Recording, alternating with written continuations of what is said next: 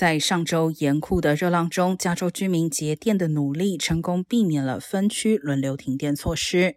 而加州电网营运单位 ISO 表示，透过手机简讯发送的省电呼吁，是本次节电成功的一大工程。